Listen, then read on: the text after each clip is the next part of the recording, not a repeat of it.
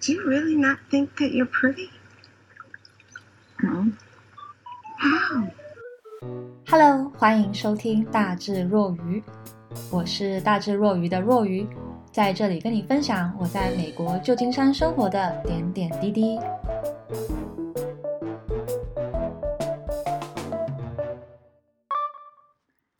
Hello，朋友们，你们最近好吗？今天我想要来聊一聊 body image，就是每个人都有可能经历的这个身材，然后身材，你对自己身材的想法，你对自己身材的这个焦虑。因为哦，最近我在看一部美剧，然后叫做《久违的完美陌生人》，英文叫《Nine Perfect Strangers》，里面呢其实是李可基曼主演的。然后他和《Big Little Lies》的是同一位作家的这个书，所以我是超级推荐。呃，我超级推荐《Big Little Lies》。这个《Nine Perfect Strangers》目前还好，但是我还是会想把它看完。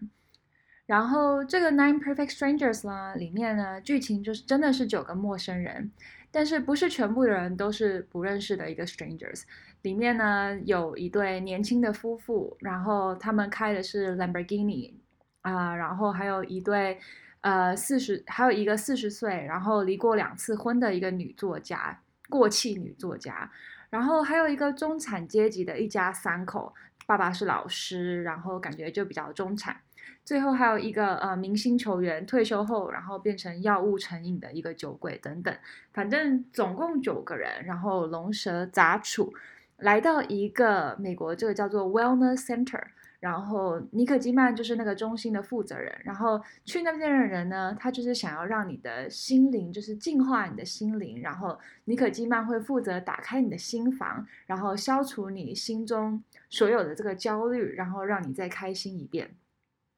那我为什么会讲到这个《Nine Perfect Strangers》这这部剧呢？因为其实在这部剧的一个 snippet，就是有有一有一幕。因为那对开兰博基尼的年轻夫妇在里面，你可以直接看到，就是那个女生是那种身材很好，然后前凸后翘又很瘦的那种 LA girl 的那种感觉，或者是那种韩系女孩，就是那种可以在电视上出现那种人。然后她就绑着高的马尾，然后来的路上就是一直在在兰博基尼上面这边录直播这样。但是其实这个女生她背后非常的不自信。然后我目前看到第三集。在第三集里面就有一个场景，就是全部的女生都在泡温泉，就全裸在那边泡温泉，然后突然大家就开始闲聊，然后这个 LA girl，这个这个 Jessica，她的名字叫 Jessica，她就说：“我来播一下这段。” Check it first thing in the morning to make sure people think I'm pretty. It's pathetic. Do you really not think that you're pretty? No. How? Pretty noticeable. I mean, my eyelids are like drooping, and thighs are too big, and my stomach isn't flat enough. My pores are huge. My hips are too big. My hairline is wrong, and these freckles won't fuck off no matter how much I laser. And it's you know. 你感觉到他的焦虑了吗？他的不自信。然后听到这一段呢，其实我就突然感觉，就是 it hit me，我就突然觉得很真实，然后。 很有共鸣，就是我曾经也经历过，我身边很多朋友也都经历过的这种 body image 的这种身材的一个焦虑。这样，就是如果我现在问你们听众朋友们，你们有对自己身体最不满意的地方吗？很多人可能一想就会想得到，说像是呃手臂很粗啊，脸上有痘痘啊、痘疤，或是发型啊永远都弄不好。甚至还有可能就是觉得自己胸部不够大，或者是胸部太大，或者是说腿不够细，或是腿太细，或是身高不够高，或是身高太高、太瘦、太胖，就是这有一大堆。而且你们也可以听到，就是我刚刚故意说的一些对比，就是有些人觉得自己胸部很大，有些人觉得自己胸部就又太大了，就是没有一个完美的一个答案。因为当你是倾向于其中一个特征的时候，其实。人性就是永远想要让你拥有那个你没有的那个特征。矮的人就会想要高一点，高一点的人就想要瘦一点，瘦一点就想要胸部大点，胸部大点就想要腿长点。然后其实我感觉好像男生也逃不过这个身材焦虑，因为虽然男生可能不会那么明显，在世世俗上、社会上，就不瞒你们说，其实对男生的身材并没有那么苛刻，但是男生也会一样，就是对自己有一个身材一个焦虑，对，可能觉得自己腹肌不够大，然后头发也是就一直都弄不好这样。那说来说去，其实我想讲的就是为什么会有这个现象呢？那其实我觉得很大一部分原因造成我们身材焦虑的因素，其实都是社会上。外加给我们的，然后同时 coupled with 就是另外一部分，就是是源于我们自己本身就是爱美，然后又渴望被爱。所以如果我们觉得我们不美的话，或者是说我们不像世俗般那样的美的话，就不会有人喜欢我们。那其实社会上造成的身材焦虑就不用说了，就像现在大家看到的一个明星的身材嘛，目前就是有两派。第一派呢，就是清一色白富美，瘦瘦的、白白的那种，然后就手无缚鸡之力的那种美。然后呢，另外一种美就是比较欧美一点的那种臀部派，身材比较火辣啊，有肉啊，或者是有点拉丁的那种，那种一定要有点肉，然后抖一抖的那种。然后主要还有就是腰臀比要要要够大这样。然后这时候就要说到，其实。我刚来美国的时候，那时候还没有那么流行欧美，在这边没有那么流行翘臀派。但是西方人真的就是审美，当时就和我们东方人不太一样。例如说，他们不会觉得，或是不能觉得，一定要追求肤色比较白才能是美丽的，因为他们的皮肤就是从各式各样，从白一号到黑十号的色号都有这个颜色。诶，我的猫在后面叫。然后对，说到哪里？如果一定要他们追求白的话，皮肤白的话，那就是有点不平等，而且很很多人一下子就会觉得不美了嘛。而且你会发现，其实就连白人也有非常白的那种北欧系的那种那种肤色的白色，然后到比较中欧系的那种小麦色啊、橄榄色这样，然后再来还有拉丁裔，还有黑人，其实也有也都有不同的肤色，像是。要怎么说呢？可能像是 chocolate 的那种 chocolate different different chocolate level 这样，但其实那时候我刚来的时候，就是真的是第一次看到这么多的人种的颜色，然后我其实蛮蛮开眼界的，然后也是发现了不同族群、不同文化的一个审美观。你没有办法说哪样真的是最美丽的，或者是说最美丽就只有那一种美。不过，虽然肤色不同，欧美这边呢，他们不会太焦虑肤色，然后对于身材的标准，其实还是有要求。他们 either 就是像金大姐 Kim Kardashian 的那种翘臀派，要不然就是像 Victoria Secret model 的那种、那种、那种瘦瘦的、那种高高瘦瘦的那种派系。所以，如果介于中间呢，就其实很多的欧美的这边的人还是会觉得自己身材就不太完美。我还记得那时候我刚来的时候，有一个蛮大的一个对美的这个审美的 culture shock，就是我们有一个高中的同学，然后我刚来我就说，哇，你的小腿很细很美诶，这是一个有日本裔的一个女生，就她其实是东方人哦，但是然后那个女生就跟我说，no no no，这个太瘦了，我想要我的小腿是那种肌肉型的那种小腿，然后我就想说，what？就是台湾人都想要很细的那种小腿，但是你居然想要那种肉肉型的小腿，真的是非常的不一样。其实这几年我有开始发现美国这里广告的一个一个趋势，就是像一些美国的大品牌，嗯，比较 consumer branding 的那种，嗯，American Eagle 啊，Gap 这种都会 feature 大号的这个 model。然后你会开始看到很多 model 不再是不再是 Victoria Secret 那种 model 的身材，就是普通人的身材。然后他们也会主张就是不太会 P 图啊，然后看到的有时候看到身材的纹路的那种。刚开始看到这种画风的转变，其实挺惊人的。但是后来现在我已经慢慢习惯了，而且我觉得这是一个好的一个社会的现象，因为原本美国的广告就已经会加入就是各种肤色这种人种。那当然也要加入各种环肥燕瘦、胖瘦高矮各种不一样的这个身材。所以我想讲的其实就是呢，社会上外加给我们的这些审美，是时常在变动的。一个年代有一个年代，他们社会上在流行的一个身材上的一个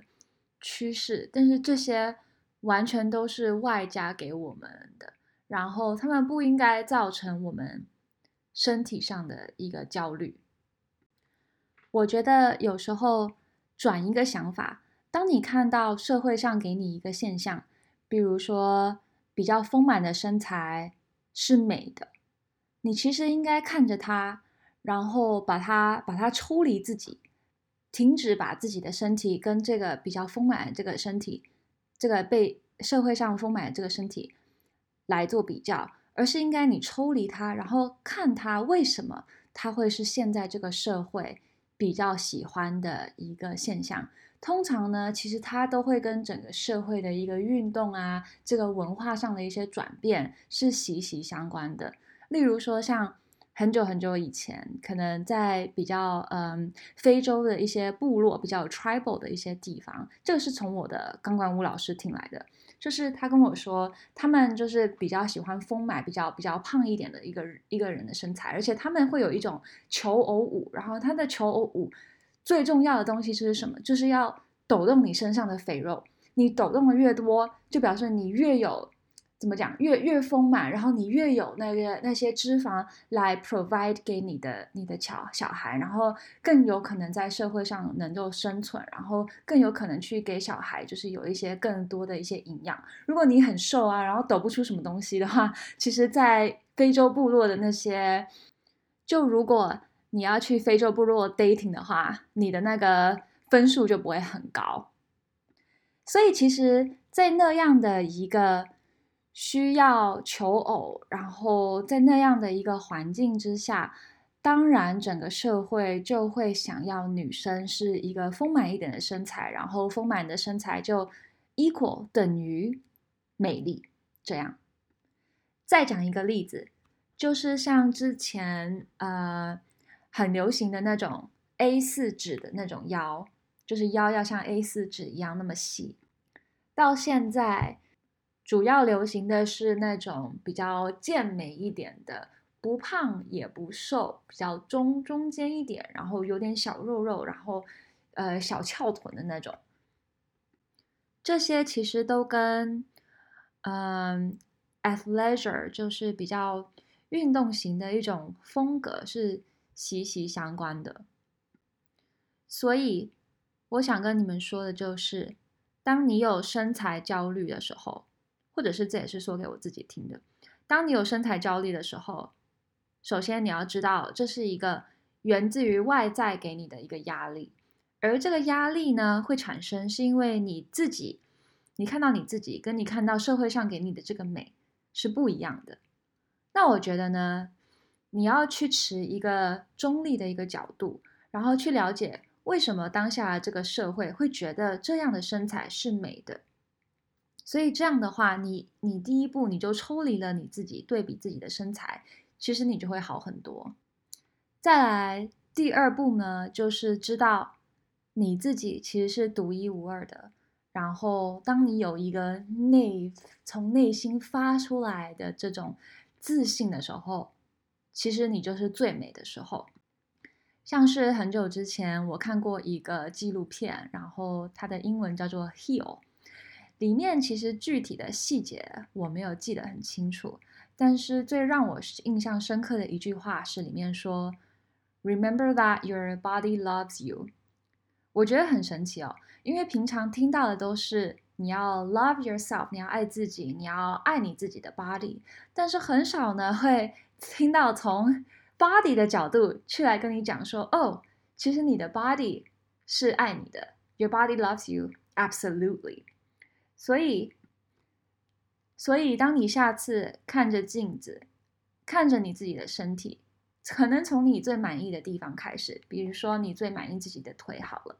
你就从腿开始看，然后你再慢慢看到你的腰，看到你的屁股，看到你的手臂，看到你的胸部，看到你的脸，看到你的头发，然后你会开始 realize，你的 body 其实它已经是在 trying its best。你要想，你的身体能让你走路，能让你跳，能让你跑，能让你举重、游泳、做瑜伽、踢足球、打网球、爬山，这些是多么难做的一些事情。这这在自然界里面有多少的动物可以做到这些这些事情？我对于就是 human body 的 anatomy，就是不知道我们有呃多少骨头在我们身体里面啊，有多少关节啊，这些我完全没有很理解啊。但是我觉得 your body is like very amazing。就像我自从开始练了舞之后，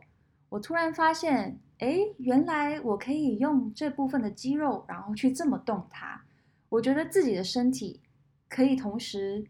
又优雅又美丽，而且非常的强壮。